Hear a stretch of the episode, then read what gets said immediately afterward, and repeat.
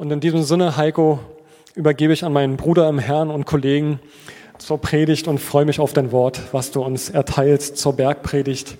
Klappe, Jetzt aber, die letzte. Das sind ja schöne, eine schöne Vorrede. Vielen Dank dir, Simon. Gerne. Ich freue mich, hier live vor Ort sein zu können und den Abschluss von der Bergpredigt-Themenreihe heute in diesem Gottesdienst zu halten durch meine Predigt. Und der Titel, der besagt es schon, es geht um Fels und Sand. Und bei dem einen oder anderen werden dadurch die Ohren klingeln und man erinnert sich an diesen bekannten Vergleich von dem Hausbau. Der eine Mann, der sein Haus auf Fels gebaut hat und der andere Mann, der sein Haus auf Sand gebaut hat. Und dann kommt der Sturm und das eine Haus bleibt stehen und das andere Haus stürzt ein. Wenn wir an die Bergpredigt denken, dann weiß ich nicht, wie es euch ergangen ist, welche Aussagen ihr für euch behalten habt, welche Aussagen von Jesus vielleicht euch innerlich aufgestoßen sind und welche Aussagen vielleicht für euch eher ermutigend waren, wie Balsam auf der Seele. Es gibt ja in der Bergpredigt so beides. Es gibt so Aussagen wie glücklich sind, die erkennen, wie arm sie vor Gott sind. Oder ihr seid das Salz der Erde, ihr seid das Licht der Welt. Oder bittet Gott und er wird euch geben. Sucht und ihr werdet finden, klopft an und euch wird die Tür aufgetan. Was für ein Zuspruch, was für eine Ermutigung. Und dann waren da aber doch immer auch wieder in den letzten Wochen, in den Kapiteln 5 und 7 vom Matthäusevangelium auch herausfordernde Worte immer wieder Warnungen von Jesus. Zum Beispiel, ich warne euch, wenn ihr den Willen Gottes nicht besser erfüllt als die Schriftgelehrten und die Pharisäer, dann kommt ihr ganz sicher nicht in das himmlische Reich Gottes. Oder die Aufforderung, ihr aber, ihr sollt in eurer Liebe vollkommen sein. Häuft in dieser Welt keine Reichtümer an Sammelt euch viel mehr Schätze im Himmel. Setzt euch zuerst für, das Reich Gottes ein. Herausfordernde Worte. Und ich glaube, je nach Lebenssituation und je nach Positionierung und Haltung gegenüber Jesus werden diese Aussagen unterschiedliches in dir ausgelöst haben. Zwischen Entspannung und Spannung wird wahrscheinlich vieles mit dabei gewesen sein.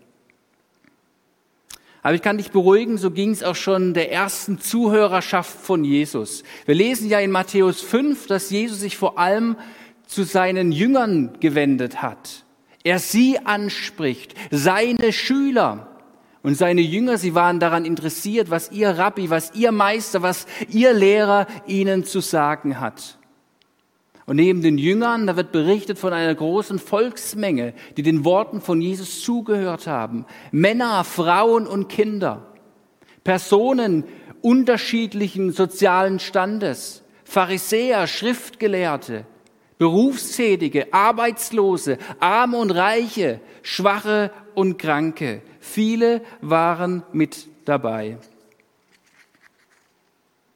Und über diese Zuhörerschaft wird dann gesagt am Ende der Bergpredigt Matthäus 7, Vers 28, sie alle waren tief beeindruckt von den Worten Jesu. Sie merkten, hier sprach jemand in Vollmacht. Hier hat jemand etwas zu sagen. Es war irgendwie anders da, als sie es bisher erlebt hatten von ihren Schriftgelehrten. Hier war jemand, von dem sie tief beeindruckt waren. Noch heute beeindruckt die Person Jesu. Noch heute beeindrucken die Worte aus der Bergpredigt. Aber wisst ihr, damit ist noch nicht viel gewonnen. Du kannst beeindruckt sein, aber das sagt doch nichts darüber aus, ob die Worte Jesu auch dein Herz berühren, dein Herz treffen, ob die Worte Jesu auch Wurzeln in deinem Leben schlagen dürfen und ob sie dein Leben tatsächlich verändern dürfen. Und genau dazu ist das Wort Gottes bestimmt. In Jesaja 55, 10, Vers 11 heißt es, Denkt an den Regen und den Schnee. Sie fallen vom Himmel und bleiben nicht ohne Wirkung. Sie tränken die Erde und machen sie fruchtbar. Alles sprießt und wächst. Und dann sagt Gott, genau so ist mein Wort. Es bleibt nicht ohne Wirkung, sondern erreicht, was ich will und führt das aus, was ich ihm aufgetragen habe. Und es ist mein Gebet, und das hat Simon schon angesprochen, dass das unsere Haltung ist, unsere innere Haltung, dass wir damit rechnen, dass Gott zu uns spricht durch sein Wort. Dass wir nicht nur von der Bergpredigt beeindruckt sind, sondern dass die Bergpredigt das in uns auslösen darf, zu was das Wort Gottes bestimmt ist. Und so auch beim heutigen Predigttext aus Matthäus 7, die Verse 13 bis 27. Es ist ein längerer Abschnitt. Ich werde ihn jetzt im Rahmen der Predigt nicht vollständig vorlesen. Ihr habt die Möglichkeit, eure Bibel-App aufzuschlagen oder eine analoge Bibel und diesen Text dann innerlich für euch mitzulesen. Dieser Abschnitt ist nämlich auch gewaltig. Und diese Worte sind nicht ohne. Jesus gebraucht hier die unterschiedlichsten Bildworte, um die Ernsthaftigkeit seiner Worte in der Bergpredigt nochmal zu bekräftigen. Und er zeigt damit auf, dass die Zuhörerschaft damals wie heute ganz unterschiedlich mit den Worten Jesu umgehen kann. Die Bildworte Jesu, sie handeln von Scheidungen, von Unterscheidung und von Entscheidungen. Jesus stellt Realitäten gegeneinander dar, Aspekte, und er sagt, der Mensch kann sich entscheiden, in welcher Realität, in welcher Wirklichkeit er leben will. Er sagt, es gibt Unterschiede, es gibt Alternativen, es gibt zwei unterschiedliche Realitäten. Und der Mensch entscheidet, welche Variante er wählt. Ich möchte mit uns diese Bildworte von Jesu skizzenhaft anschauen. Das erste Bildwort, da spricht Jesus in Matthäus 7, die Verse 13 und 14, einerseits von einem breiten Weg, dem gegenübergestellt der schmale Weg und dann die breite Pforte und die enge Pforte. Und Jesus zeigt hier eine Realität auf. Er sagt, es gibt diese beiden Tore und es gibt diese beiden Wege. Und der eine Weg, der schmale Weg, der führt zum Leben und der andere Weg, der führt ins Verderben. Jesus nimmt kein Blatt vor den Mund und er sagt, am Ende gehen im Verhältnis zur gesamten Menschheit nur wenige den schmalen Weg, nur wenige sehen die enge Pforte und treten durch sie hindurch. Zwei Realitäten. Das nächste Bild, was Jesus gebraucht aus Matthäus 7, Vers 15, er spricht von Schafen und Wölfen oder besser gesagt, er spricht von Personen, von Wölfen im Schafspelz. Und Jesus spricht hier wortwörtlich die falschen Propheten an. Und er warnt vor ihnen, er warnt vor Lehren, er warnt vor Personen, die andere lehren. Personen, die sich als etwas ausgeben, was sie in Wirklichkeit eigentlich gar nicht sind.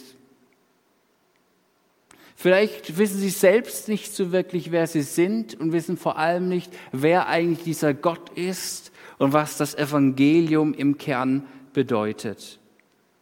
Und daher verbreiten sie Lehren, die dann zerstörerisch wirken, so wie wenn du einen Wolf auf eine Schafherde zulaufen lässt. Wolf im Schafspelz. Das nächste Bild Jesus spricht Matthäus 7, 16 bis 19 über gesunde Bäume und kranke Bäume. Er spricht über den Zusammenhang zwischen der Pflanze an solches und dass diese Pflanze dazu bestimmt ist, Frucht zu bringen. Aber wenn die Pflanze krank ist, dann erwachsen auch nur ungesunde Früchte hervor. Und Jesus erklärt hier an dieser Stelle, wie man mit solchen Personen im Schafspelz umgehen sollte, wie man solche Personen, die mehr reden, als dass sie tun, wie man sie entlarven kann. Er sagt, schaut auf die Früchte, schaut auf die Taten, denn Taten sprechen mehr als tausend Worte. Und ich glaube, wir können uns hier wiederfinden, auch wenn Jesus bewusst Propheten anspricht, Lehrer anspricht. Auch wir stehen in der Gefahr, mehr zu reden als zu tun mehr zu wissen als zu tun. Und Jesus geht weiter mit einem weiteren Bild, Matthäus 7, Vers 21 bis 23, und er stellt uns eine ganz skurrile Situation vor Augen. Menschen, Personen, die zu Jesus sagen, Herr, Herr, haben wir nicht in deinem Namen Dämonen ausgetrieben? Haben wir nicht in deinem Namen Wunder vollbracht? Und was erwidert Jesus ihnen? Wer seid ihr? Ich kenne euch nicht. Weicht von mir. Was ist hier los? Ich glaube, Jesus macht hier deutlich, dass solche Taten, wie sie hier beschrieben werden, Dämonen auszutreiben, in seinem Namen zu handeln, Wunder zu tun, dass solche Taten scheinbar auch völlig unberührt von dem geschehen kann, dass der Mensch sich nach Gott und seinen Geboten ausrichtet. Es kann also sein, dass der Mensch zwar im Namen Jesus handelt, aber gleichzeitig nicht Jesus an sich selbst handeln lässt. Sein Charakter, sein inwendiger Mensch, seine Nächstenliebe bleiben vom Evangelium unberührt. Und das Erschreckende ist, dass sie denken, wir kennen doch den Herrn, wir waren doch für ihn unterwegs, aber scheinbar haben sie irgendwie am Evangelium vorbeigelebt. Und dann endet Jesus die Bergpredigt mit dem Vergleich vom Hausbau, von dem festen Fundament. Es geht um den Vergleich von zwei Bauherren, die jeweils ein Haus gebaut haben. Und als dann der Sturm kommt, fällt das eine Haus ein und das andere Haus bleibt bestehen. Und von außen betrachtet denkt man, hey, was ist hier der Unterschied? Die beiden Bauherren hatten doch dieselben Voraussetzungen. Die Häuser, sie sahen wunderbar aus. Und jetzt kommt der Sturm, das eine Haus bleibt stehen und das andere Haus bricht ein. Und Jesus macht dann deutlich, Schaut auf das, was für die Menschen verborgen ist. Schaut in die verborgene Welt. Schaut auf das, was unter der Oberfläche liegt. Der entscheidende Unterschied ist das Fundament. Der eine hat auf Fels gebaut und der andere hat auf Sand gebaut. Ich komme nachher nochmal darauf zurück, weil für mich ist dieses Fundament darin begründet in der Aussage in Matthäus 7, Vers 24, dass Jesus sagt, ein kluger Mann gleicht einer Person, der meine Rede hört und sie auch tut. Das war derjenige, der auf Fels gebaut hat. Derjenige, der auch gehört hat, bei ihm liegt der Unterschied darin, dass er nicht dementsprechend gehandelt hat. Das Fundament ist darin begründet, dass jemand gelehrt hat, nicht nur zu hören, sondern auch dementsprechend zu handeln. Diese Bildworte aus Matthäus 7, sie bekräftigen also die Ernsthaftigkeit der Worte Jesu und sie zeigen auf, dass die Zuhörerschaft damals wie heute unterschiedlich mit den Worten Jesu umgehen kann. Wie gehen wir mit den Worten Jesu um? Lasst uns dabei in der Haltung bleiben, dass Gottes Wort Frucht hervorbringen will. Lasst uns eine Lerngemeinschaft sein, die an den Lippen Jesu klebt und daran interessiert ist, was er zu sagen hat. Lasst uns den Heiligen Geist bitten, dass er uns diese Worte erschließt und dass sie uns zur Ermutigung dienen. Ich habe im Vorfeld der Predigt den Heiligen Geist gebeten, dass er mir ein Bild der Ermutigung schenkt, mir einen Zugang zur Bergpredigt erschließt und zu diesen Bildworten von Jesus. Ein Zugang, der uns begeistert, der uns dient und der uns befähigt in der Jesu Nachfolge. Und so kamen in der Vorbereitung immer wieder die Worte Kultur des Himmels. Eine Kultur des Himmels. Die Bergpredigt beschreibt die Kultur des Himmels. Und wir sind eingeladen, diese Kultur des Himmels im Hier und Jetzt zu erleben und zu leben und erfahrbar zu machen für andere. Eine Kultur des Himmels. Die Bergpredigt ist für mich eine Übersetzung der Worte, die Jesus im Vater unser ausspricht. Dein Wille geschehe wie im Himmel, so auf Erden. Eine Kultur des Himmels die geistliche Realität ist, die sich auch nach unserem irdischen Leben nicht ändern wird. Diese Kultur ist jetzt schon im Hier und Jetzt durch Jesus Christus möglich und erfahrbar. Und er lädt seine Nachfolger, seine Jünger dazu ein, diese Kultur des Himmels auf dieser Erde zu leben. Und ich denke, was ist das für ein großes Vorrecht? Durch seinen Tod und seine Auferstehung. Es ist wie eine Tür in diese Kultur des Himmels und sie mitgestalten und leben zu dürfen. Ich empfinde daher, dass die Bergpredigt in uns eine Sehnsucht nach dem Reich Gottes wecken will und eine Sehnsucht, diese Kultur des Himmels im Hier und Jetzt einzuüben und zu erlernen. Wir sind das Bodenpersonal Gottes. Was für eine großartige Berufung. Und wir dürfen eintauchen in diese Himmelskultur und dürfen sie erlernen und ausüben. Und in dieser Haltung bin ich gespannt als ein Jünger Jesu, als ein Schüler von Jesus, was er mir mit auf den Weg geben will für meinen Lebensweg, was er mir mit diesen Bildworten sagen wird. So stelle ich mir das vor, wie Jesus seine Jünger zusammengeschart hat und ihnen einen Glaubensgrundsatz durch diese Bildworte aus Matthäus 7 mitgeben will. Er teilt ihnen eine Lektion, die sie ermutigen soll, und die ihnen helfen soll, Himmelskultur in ihrem Alltag zu leben. Er gibt ihnen einen Glaubensgrundsatz mit. Und dieser Glaubensgrundsatz besteht für mich in den Worten, Glaube wird erst durch Anwendung wirksam. Glaube wird erst durch Anwendung wirksam. Jesus sagt also zu seinen Jüngern, wenn ihr in die Himmelskultur eintauchen wollt, dann seid nicht nur Hörer des Wortes, sondern auch Täter des Wortes. Dann rede nicht nur, sondern dann lebe auch danach. Dann sieh nicht nur zu, sondern werde Teil der Himmelskultur. Jesus macht an diesen Bildworten seinen Jüngern immer wieder deutlich, es gibt zwei Realitäten. Es gibt zwei Realitäten und dazwischen liegt oft ein großer Graben. Wenn wir an die enge Pforte denken und an den schmalen Weg, dann hast du die Möglichkeit zu sagen, okay, ich sehe das. Ich nehme das wahr, diese Realität. Und ich kann bei diesem Standpunkt stehen bleiben. Es macht aber einen Unterschied, wenn du diesen Graben überwindest, wenn du Glauben anwendest und wenn du sagst, ich will nicht nur sehen, sondern ich will gehen. Ich will mitgestalten. Ich will in dieser Himmelskultur Leben gestalten. Jesus ist mein Leben. Ich trete ein durch diese enge Pforte. Ich gehe diesen schmalen Weg, weil es sich lohnt, weil dadurch Gott die Ehre gegeben wird. Es macht einen Unterschied, ob du siehst oder ob du im Sehen auch gehst. Aber dazwischen liegt oft ein großer, tiefer Graben. Und so ist es auch bei den Bildworten, die in diesem Absatz stehen über die falschen Propheten.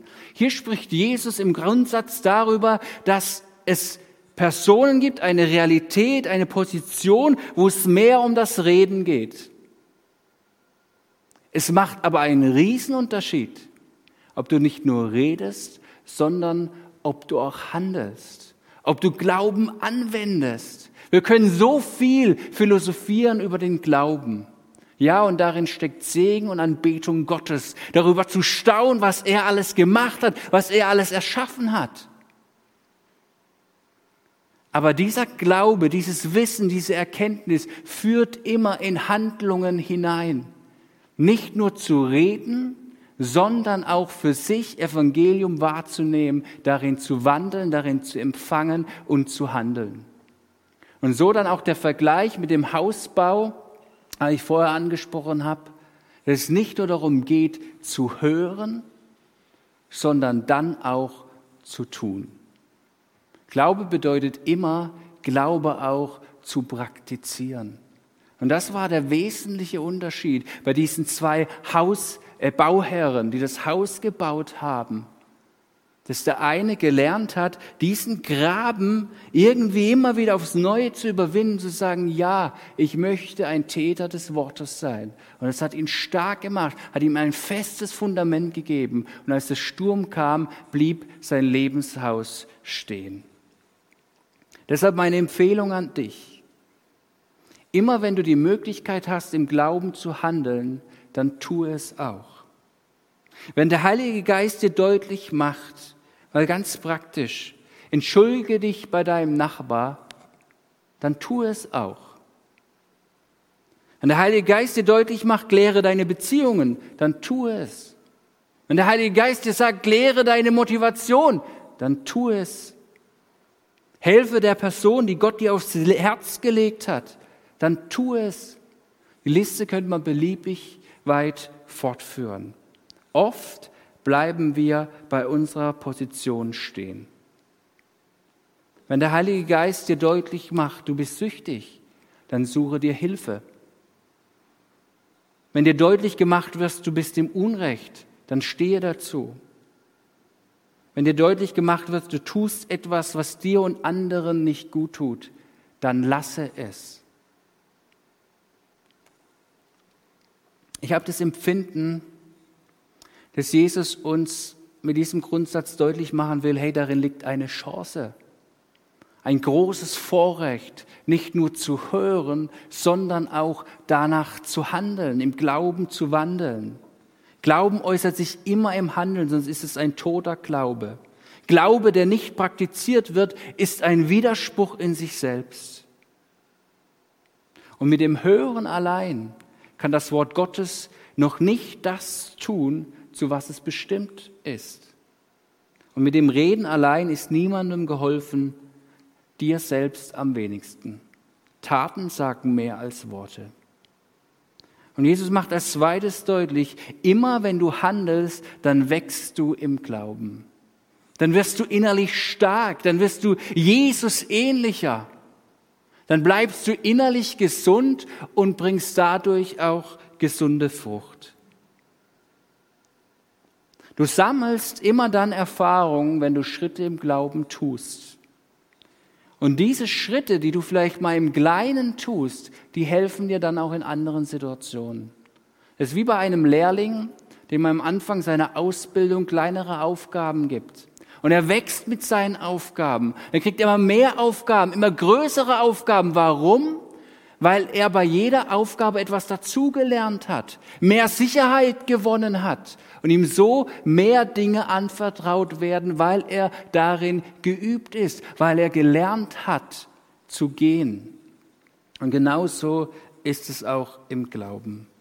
Und dann darfst du wissen, es ist eine große Ehre, eine große Chance, handeln zu dürfen im Namen Jesu handeln zu dürfen im Namen Jesus. Weil immer wenn du das tust, dann wird Gottes Liebe sichtbar, wird Gott groß gemacht und er wird erlebbar.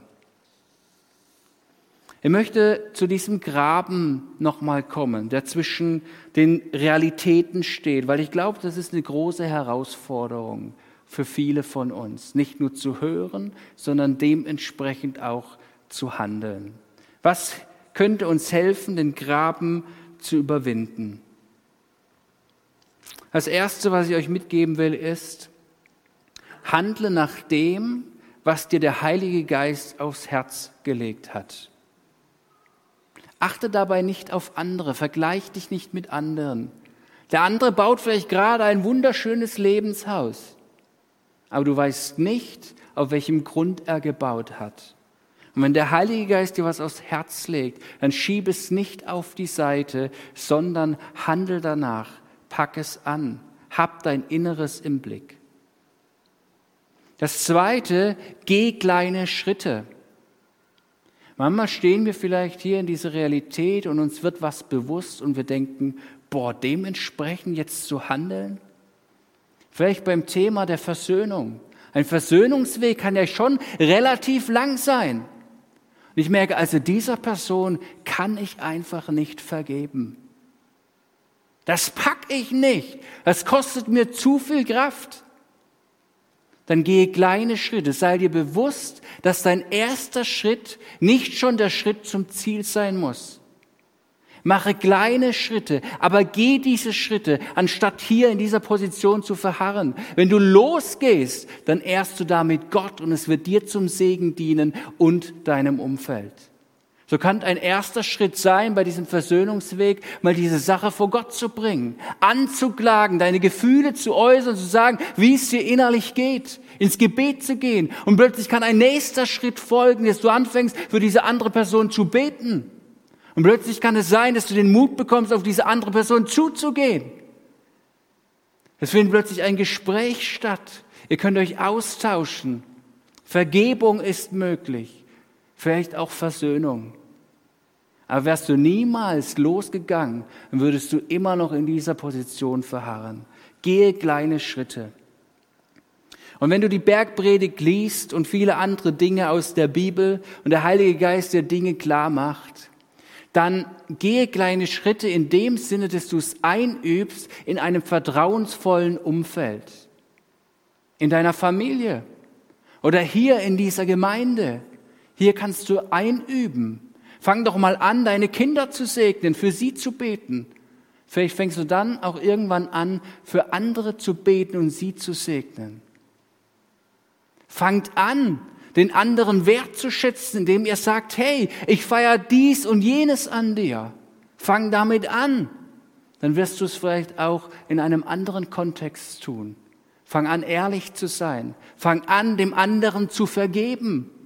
Du wächst dabei im Glauben.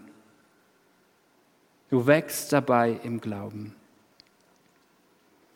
Das Dritte, was uns helfen kann, den Graben zu überwinden, ist, bleibe ehrlich gegenüber dir selbst und Gott. Bleibe ehrlich. Bleibe ehrlich. Da waren die Personen, die Herr, Herr gesagt haben und Jesus sagt, ich kenne euch nicht. Diese Personen, sie leben irgendwie in Diskrepanz zu ihrem Inneren. Sie waren irgendwie nicht mehr bei sich selbst. Und manchmal hat man ja so Vorstellungen, wie Glauben funktioniert und was gut und was richtig wäre. Und manchmal baut man irgendwie so eine äußere Welt auf, so ein Scheinbild und plötzlich merkt man, da ist mehr Schein als Sein. Dann würde ich dir vorschlagen, geh nicht diese Schritte, sondern sage, okay, ich bin ehrlich. Und so wie ich bin, darf ich vor Jesus kommen. Und dann gehe ich mit ihm Schritt für Schritt, so wie er mich führt. Werde nicht unehrlich gegenüber dir selbst und gegenüber Gott. Das vierte, mach dir bewusst, du bist ein Überwinder durch Jesus Christus. Wir waren gerade beim Thema Ehrlichkeit. Wir sind doch alle überfordert mit der Bergpredigt. Wie soll man das packen? Wie soll man das schaffen? Das ist doch ein so hoher Anspruch. Aber wisst ihr, in der Tatsache der völligen Unfähigkeit, das zu tun, was Jesus verlangt, stoßen wir doch in die Zentrale des neuen Lebens hervor. Und die besagt, aus uns heraus können wir nichts tun. Wir sind nichts aus uns heraus. Aber durch Jesus Christus, der in uns mächtig geworden ist, und dadurch, dass er ein Überwinder ist, sind auch wir Überwinder und können Schritte im Glauben gehen. Seh dich als ein Überwinder in Jesus Christus. Und dann mach dich auf den Weg. Und das macht die Bergpredigt ebenfalls deutlich. Sie macht deutlich, dass die Kräfte des Himmels jedem Nachfolger Jesu dauerhaft angeboten werden. Er ist da. Und somit schließe ich mit dem letzten Punkt, diesen Graben zu überwinden, nicht nur Hörer zu sein, sondern auch Täter des Wortes. Mach dir bewusst, du lebst aus der Gnade Gottes. Du lebst aus der Gnade Gottes. Natürlich ist Jesus der Fels. Er ist das wahre Fundament. Ich wollte damit vorher nicht deutlich machen und sagen, okay, ich packe das schon irgendwie selber, solange ich irgendwie Glauben anwende und dann werde ich immer stärker und irgendwie schaffe ich es durchs Leben und ich schaffe mir mein eigenes Fundament. Jesus Christus ist das Fundament. Und wenn du aber auf seine Gnade baust, dann hast du auch bereits Glauben angewandt. Bist nicht Hörer geblieben, sondern bist Täter des Wortes geblieben, weil du sagst, Jesus Christus ist eins in allem. Er ist für mich gestorben, er ist für mich auferstanden. Er ist das Leben. Und wenn ich hinfalle, dann werde ich durch ihn wieder aufgerichtet. Wenn ich Mist gebaut habe, kann ich zu ihm kommen an sein Kreuz. Ich weiß, mein Leben ist in seiner Hand. Das bedeutet, Glauben anzuwenden. Das bedeutet, Täter des Wortes zu sein. Jesus ist das Fundament, will das Fundament deines Lebens sein. Wir sind und wir bleiben in seiner Hand und er hat unser Leben in seiner Hand.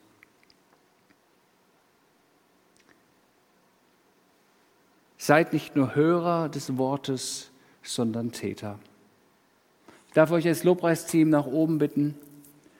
Kann gut sein, dass es für dich, je nach Lebenssituation, je nach Umständen, je nachdem, wie du dich gegenüber Jesus positionierst, sehr herausfordernd ist.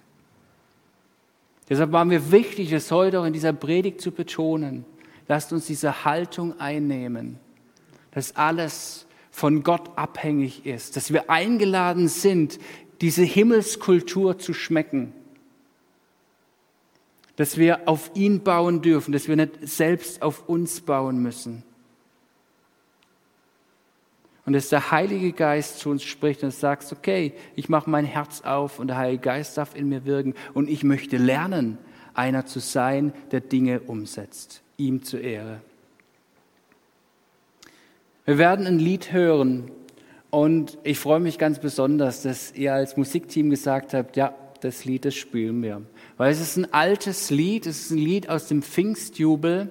Und Simon hat vorher schon die ältere Generation angesprochen. Wir schätzen es so, dass ihr mitten unter uns seid. Und ihr seid für uns Vorbilder im Glauben. Ihr seid diejenigen, die Jesus schon lange kennen und sagen, okay, auf diesem Jesus gründe ich mein Lebenshaus.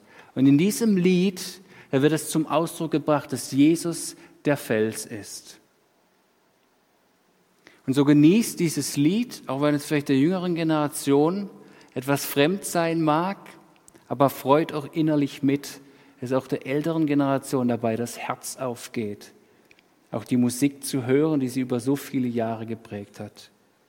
Jesus ist der Fels. Amen.